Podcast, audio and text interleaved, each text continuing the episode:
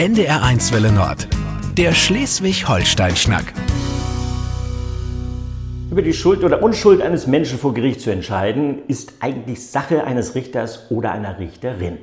Bis es soweit ist, gehört natürlich ein jahrelanges Jurastudium dazu, allerdings nicht immer, denn unser Rechtssystem sieht auch das Amt des Laienrichters vor, die sogenannten Schöffen. Es ist das höchste Ehrenamt bei uns in Deutschland mit viel Verantwortung. Alle fünf Jahre werden in Schleswig-Holstein mehr als 1200 neue hauptamtliche Schöffen gewählt. Dazu kommen noch einmal etwa genauso viel Ersatzschöffen. Aber wie wird man eigentlich Schöffel? Was muss man denn können und was erlebt man in diesem Amt? Mein Name ist Peter Bartelt und eine, die diese Fragen beantworten kann, ist heute beim Schleswig-Holstein-Schnack Anja Bock aus Flensburg. Schön, dass ich bei Ihnen zu Gast sein darf. Moin. Moin. Wie lange sind Sie denn eigentlich nun schon Schöffin? Wollten Sie das schon immer mal machen? Sind Sie irgendwie vorbelastet? Nein, gar nicht. Ich bin ähm, ja, durch eigene Erfahrung oder eigenes Rechtsempfinden, das eigentlich mit dem kollidiert, was wirklich recht gesprochen ist, kam ich so ein bisschen ins Grübeln. Ich denke, kann nicht sein. Aber ich habe mittlerweile erfahren, eine Satzumstellung, ein anderes Wort, ergibt einen ganz anderen Sinn der Sache, die ich, wie ich es eigentlich sehe. Ich bin einfach so geradezu, sage, was ich denke und denke, das, das muss richtig sein. Mein Empfinden sagt ja. Nein, also so bin ich in das Schöffenamt hineingeschlittert, kann man sagen. Gibt es eigentlich so eine, so eine, Aufnahmeprüfung oder ja, ein Vorgespräch ja, oder sowas? Ja, gibt es. Es wird erstmal im, im Flensburger Tageblatt ausgeschrieben.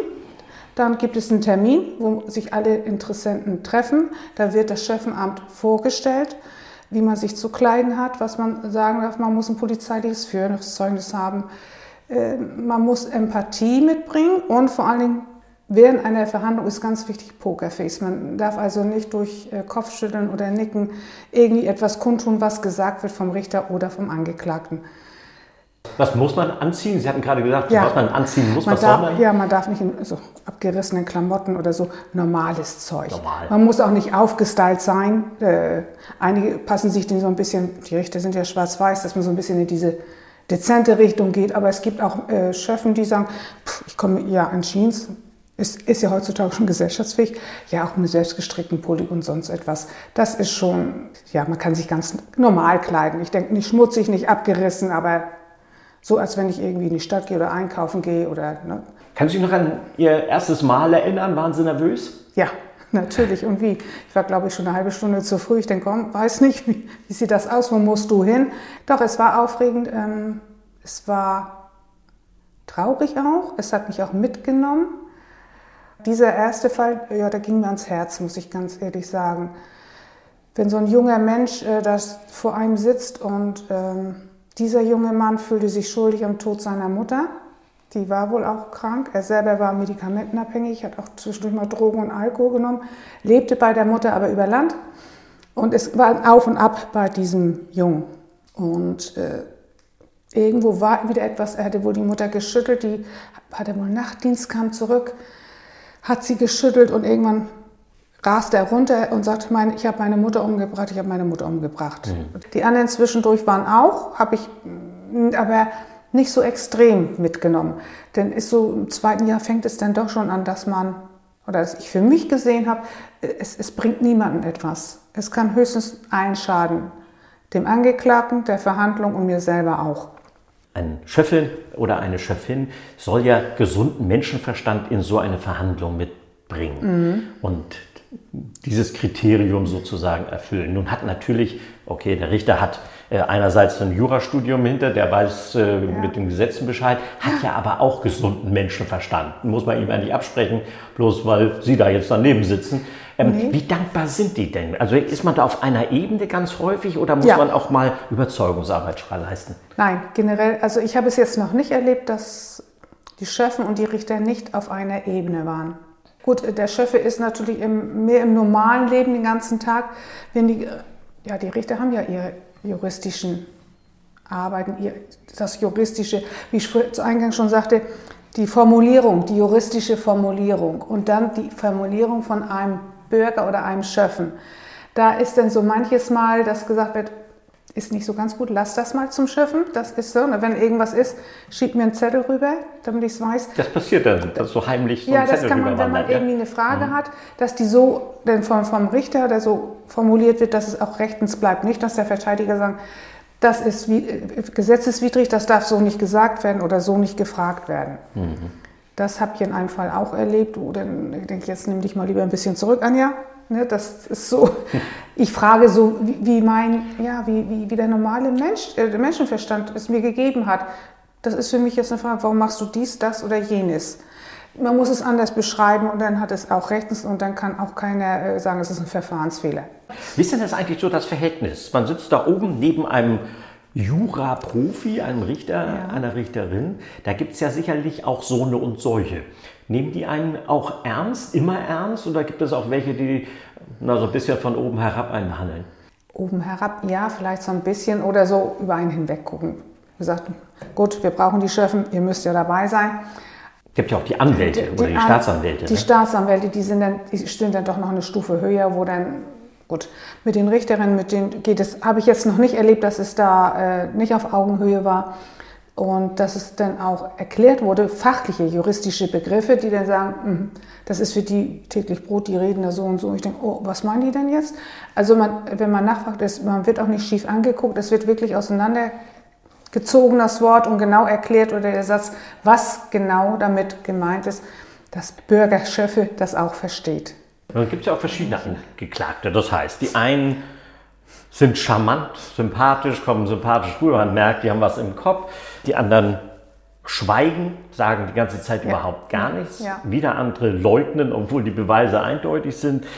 Wie sehr muss man sich zurückhalten, nicht in so eine Bahn zu kommen und sagen, der ist mir sympathisch und jetzt hört man ganz anders zu, als jemand, ja. der ist unsympathisch? Schwierig.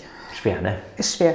Ist schwierig. Äh, jeder kennt das, glaube ich, man geht auf, auf eine Menschengruppe zu und da sind zwei, die dir sofort ins Auge springen und sagen, auf gar keinen Fall, mit dem möchte ich nie Kontakt haben. Und bei den anderen das klappt oder gesagt, wow, ja, wir beide könnten Kontakt haben. Es passt sofort, die Chemie stimmt. Mhm. Das ist das, wo ich mal sage, man muss ein Pokerface aufsetzen. Man darf einfach auf, auf seiner Gesichtsmimik nicht erkennen lassen, was ich in dem Moment empfinde.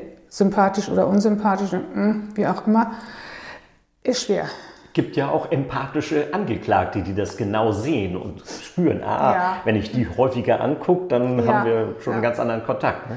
Äh, ich habe mir so das Problem, wenn man mir so oft in die Augen guckt, das wurde mir schon gesagt, dann sieht man, ich positiv, sehr positiv freue ich bestimmt bin oder nicht so doll. Versuche ich oft dann auch ganz zu Anfang, äh, ach, den Blickkontakt zu meiden, nicht direkt anzugucken. Aber je länger ich dabei bin, es, es, es, man bekommt sich selbst in den Griff in dem Moment. Und dass ich einfach so ja, innerlich bei mir bleibe. Es ist manchmal schwer, manchmal werde ich dann auch unruhig und zappel auch auf meinem Stuhl herum. Denn ich mit dem Bein, das sieht ja keiner von vorne, da ist ja die Holzbalustrade vor. Aber es übt sich, es übt sich wirklich. Entwickelt man dann auch so ein Gespür dafür? Der sagt jetzt gerade nicht die Wahrheit. Ja. Das merkt man, ja? Kriegt ja, man Gefühl, ja, ja? Das, das Gespür hat man. Das bekommt man mit der Zeit. Äh, ich habe es schon als, als junge Frau gehabt, wenn irgendwo etwas nicht so ganz gerade war, wo ich sage, da stimmt jetzt was nicht. Ist natürlich jetzt auch wieder in der Verhandlung schwierig, denn es ist ja manchmal etwas gesagt, was hinterher sich als ganz anders rausstellt, weil auch der Angeklagte oft gar nicht genau die, die juristischen Formulierungen kennt. Mhm. Er hat zwar seinen Anwalt an der Seite und der tippt ihn auch an, wenn er zu viel spricht, was nicht so ganz ist, was vielleicht negativ auch ausgelegt werden könnte. Aber im Laufe der Verhandlung bekommt man das einfach mit. Das ist, also ich bekomme es zumindest mit. Und schon, die sagen, ja, also manchmal kommt, kommen Sachen, das ist dann wie so eine riesige Welle. Ich denke, boah, das war jetzt aber alles von vorne bis hinten nicht der Wahrheit entsprechend. Mhm. Wollen es mal nett formulieren. Und dann, wenn man als Außenstehender dann mit Sitzungsunterbrechung, Tür geht auf, Tür geht zu, nehmen Sie uns mal mit in so ein Hinterzimmer. Was, wie wird da gesprochen. Ist das nach einem festen Ritual oder wie das Nein, festes Ritual gibt es nicht. Das ist so, wie, wie die Verhandlung ist. Die ist ja auch kein festes Ritual bis die Anfangsstadien und die, die Frageform. Äh, da wird einfach gesprochen, äh, das haben wir jetzt wahrgenommen. Wie sieht das bei Ihnen aus? Äh, kommen Sie mit? Wissen Sie, wie das war? Und man sagt, wie war jetzt das noch? dann wird es ganz ruhig auch erklärt. Es ist eine Augenhöhe, es wird drüber ganz ruhig darüber gesprochen. Also nicht, äh, ihr seid die kleinen Schöffen, gar nicht, überhaupt nicht. Wir Aber es geht schon um persönliche Eindrücke dann auch. Es ne? geht um das, was wir wahrgenommen, wie wir das gesehen haben. Ja, das wird auch, das wird auch gesagt, wenn wir sagen, so und so war das, ich habe jetzt das und das. Äh, entweder das wird das erklärt, wenn ja, dass der Eindruck vielleicht aufgrund des juristischen Verständnis, das ich da denn nicht habe, erklärt, wie es denn ist. Und, äh, oder wie gesagt, gesagt, ja, genau so ist es, wie Sie das jetzt sehen, so empfinden wir das auch. Kommt dann auch von den Richtern. Wenn so ein Urteil dann gefunden wird, entscheidet das alleine der Richter? Wird das, ist das eine Abstimmung? Das ist gemeinsam. Durch die, es sind ja nicht immer nur ein oder zwei Tage, es zieht sich ja doch ein bisschen länger hin. Und äh, in den Besprechungen im Richterzimmer hinten äh, kristallisiert sich das auch sehr schnell heraus, ob man konform läuft mit den Richtern, was da ist oder nicht.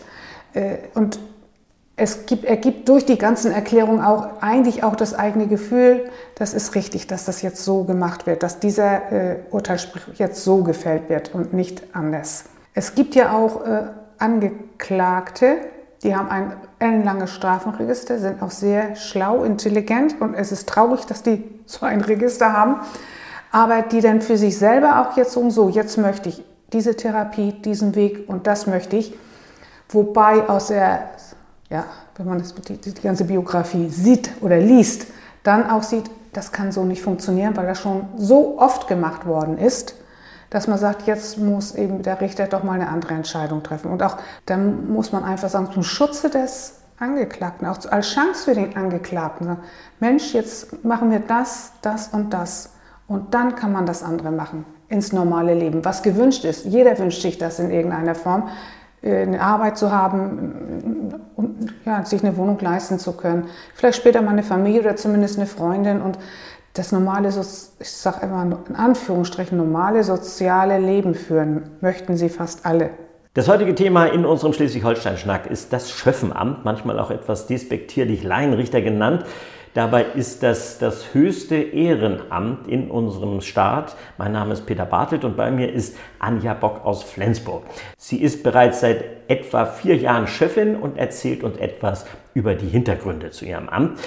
In diesen Verhandlungen, wo Chefinnen dann neben Richtern sitzen, da geht es um Mord, Totschlag, Schicksale, Drogen, Vergewaltigung, Missbrauch. Wie wird man damit fertig? Glaube, da hat jeder so seine Strategie. Da ich auch alleinstehend bin, habe ich jetzt keinen Partner, wo ich das loswerden kann, wenn ich nach Hause komme. Die erst, das erste Jahr, Anfang zweites Jahr, habe ich selbst drauf rumgekaut. Es ging mir nicht gut damit. Äh, mittlerweile habe ich jetzt so die Strategie, ich habe, äh, dass ich mal mit einer Freundin drüber spreche. Nicht jedes Mal, nur wie es mir geht. Ich, äh, über die Verhandlung selbst darf ich ja nichts sagen. Aber ich habe so für mich herausgefunden, äh, wenn ich ans Wasser gehe, dann komme ich erstmal nach Hause, lasse es sacken und äh, ja, fahrt dann entweder nach Solitude, Glücksburg, Langballig-Au, je nachdem. Langballig ist ein bisschen welliger, das Wasser. Das sind dann die, die großen Brocken, die dann Es muss schon plätschern. Es muss schon plätschern, damit die Brocken auf den Schultern weggespült werden. Mhm. Und äh, dieses, äh, dieses Kommen und Gehen der Wellen, da kann ich mich voll drauf einlassen. Das ist schon eine, ja, viel eine kleine Meditation. Da denke ich, ja, da kann ich durchatmen, die frische Meeresluft. Und dann denke ich, ich, ich habe das, was ich tun konnte, gemacht und äh, hoffe dann für den Angeklagten, dass er das auch so mal für sich sieht. Und Sie sind Sonderpädagogin gewesen und ja. haben natürlich auch ein ausgeprägtes soziales Empfinden. Haben Sie die Möglichkeit überhaupt hinterher noch ein bisschen dieses Schicksal oder den weiteren Werdegang zu verfolgen oder dürfen Sie das gar nicht? Oder? Nein, habe ich jetzt noch. Jetzt bei dem letzten Fall war es wirklich so, da hat die Richterin gesagt, sie wäre sehr interessiert seinen Werdegang zu verfolgen, würde sich freuen, wenn er mal kurz schreiben würde ans Gericht, wie es ihm ginge, welchen Weg er eingeschlagen hat. Das ist so das, wo, auch dem Angeklagten nochmal gezeigt wird, wenn ein Richter so empathisch ist, oh, das sind Menschen, die wirklich Interesse haben, dass es mir wirklich gut geht. Das kann vielleicht manchmal so im Kopf dieses Klick machen und sagt, ja, im Grunde genommen haben die recht. Aber dann muss er vielleicht selber erstmal auch drüber nachdenken, drüber grübeln, denn das andere... Äh, es bringt nichts. Es, ist, es bringt ihn wieder auf die gleiche Spur zurück. Und das wäre schade. Es ist schade. Es ist traurig, wenn man so einen gestandenen jungen Menschen sieht und sagt, mein Gott nochmal, der hat ja auch im Kopf was. Also der, der könnte Gott weiß was werden. Denn, ja gut, ich selber habe jetzt nicht die Möglichkeit, dann auch das nochmal zu hinterfragen. Eventuell nochmal, wenn ich die nächste Verhandlung habe und die gleiche Richterin bei der gleichen Richterin bin, da fragt man schon mal nach. Dann, dann ne? kann, kann ich nachfragen, aber ich kann jetzt nicht durchs Gericht laufen und sagen, wo ist die Richterin so und ich möchte euch jetzt mal wissen, was es ist. Dafür haben die auch eigentlich zu viel zu tun. Wir haben jetzt viele negative Beispiele gehabt. Gab es auch mal Fälle, die Sie positiv berührt haben? äh, wo Sie ähm, vielleicht auch gerührt waren oder einfach nur glücklich und zufrieden? Oder ich habe mich darüber gefreut, dass die Richterin, dass wir alle das gleich gesehen haben, dass dieser junge Mann den anderen Weg gehen muss. Und dann die große Hoffnung, dass er es für sich selber auch irgendwann erkennt. Dass es eigentlich schon denkt, ja, das kann klappen, das kann, und das ist, ja, da, oh, da hat man ein gutes Gefühl. Da hat man ein sehr gutes Gefühl. Oder meinen ersten Fall, wo ich auch so lange dran rumgeknackt habe, nachher ging das auch in die Richtung, wo man sagt, ja, das könnte auch gut sein. Wenn man jetzt aus dem Hinterzimmer wieder rausgekommen ist, das Urteil ist gesprochen, mhm. Sie haben schon gesagt, Sie gehen dann gerne ans Wasser, wenn, um, mhm. um das auch zu verarbeiten. Ja. Gibt es vielleicht auch so ein Abschlussgespräch, wenn wirklich so ein Fall an die Nieren geht? Gibt es so ein Abschlussgespräch? Also wird man irgendwie betreut, wenn man das selber nicht verarbeiten kann, dass man nicht alleine gelassen wird damit? Das kann ich jetzt nicht mit Bestimmtheit sagen. Da ich es selber für mich anders sehe und auch mit den Chefen, mit denen ich zusammen, ist es noch nicht vorgekommen. Es zieht sich ja durch die ganze Verhandlung, egal wie viele Tage diese Verhandlung hat. Und man hat ja immer die Möglichkeit, im Richterzimmer, in einem Besprechungszimmer, darüber zu reden, was einen belastet, was einen so extrem mitgenommen hat. Und da wird ja schon ganz viel drüber gesprochen und in dem Moment kann man sich das schon ein bisschen von der Seele reden. Man lernt ja auch juristisch dazu. Also Sie sind jetzt irgendwo zwischen absoluten Laien und Profi, irgendwo dazwischen, auf einer anderen Ebene, juristisch gesehen mittlerweile? Ja, da erkennt man jetzt schon, wenn viele schreiben können oder viele Sachen sind und man sagt, ach ja, guck mal, das ist gemeint. So hört sich an dem ersten Brief und du, das naive, oh, guck mal, wie das ist. Nein, das ist so, dreh das mal um, guck dir den Satz mal von hinten an, dreh den mal komplett um. Das, das ist schon, ja, man lernt. Man lernt auch fürs Leben, kann ich sagen. Kommt da vielleicht auch mal Freundin, Freund, äh, irgendein Verwandter und sagt, pass mal auf, ich habe hier sowas komisches gekriegt, du hast doch juristische Erfahrung, guck mal drüber. Nein. Das nicht? Nein, nein.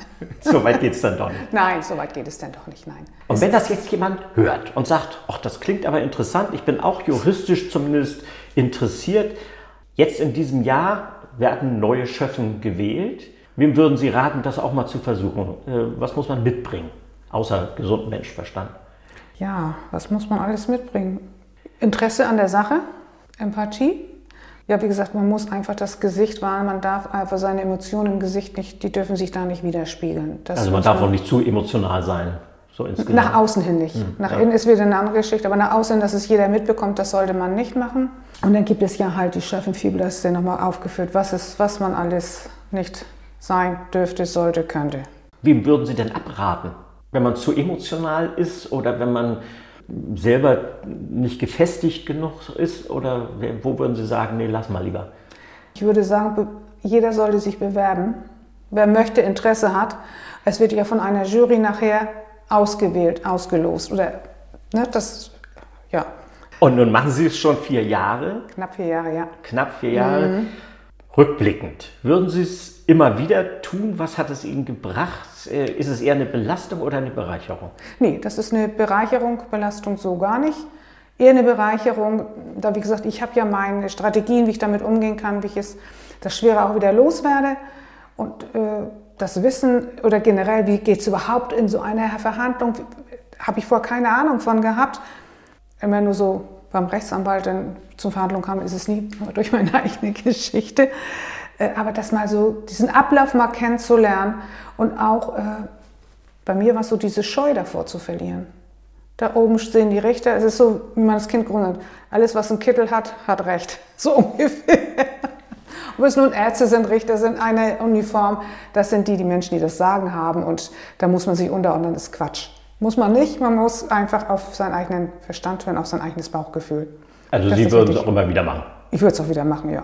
Ist eine interessante Tätigkeit, sehr interessant, ja. Das Schöffenamt, es ist das höchste Ehrenamt, das wir haben. Und bundesweit gibt es rund 60.000 Schöffinnen und Schöffen. Eine davon ist Anja Bock aus Flensburg, die mir heute meine Fragen beantwortet hat und ein bisschen von hinter den Kulissen erzählt hat. Herzlichen Dank, Frau Bock, gerne. für das Gespräch. Ja, gerne. Hat Freude gemacht. Der Schleswig-Holstein-Schnack auf NDR1 Welle Nord.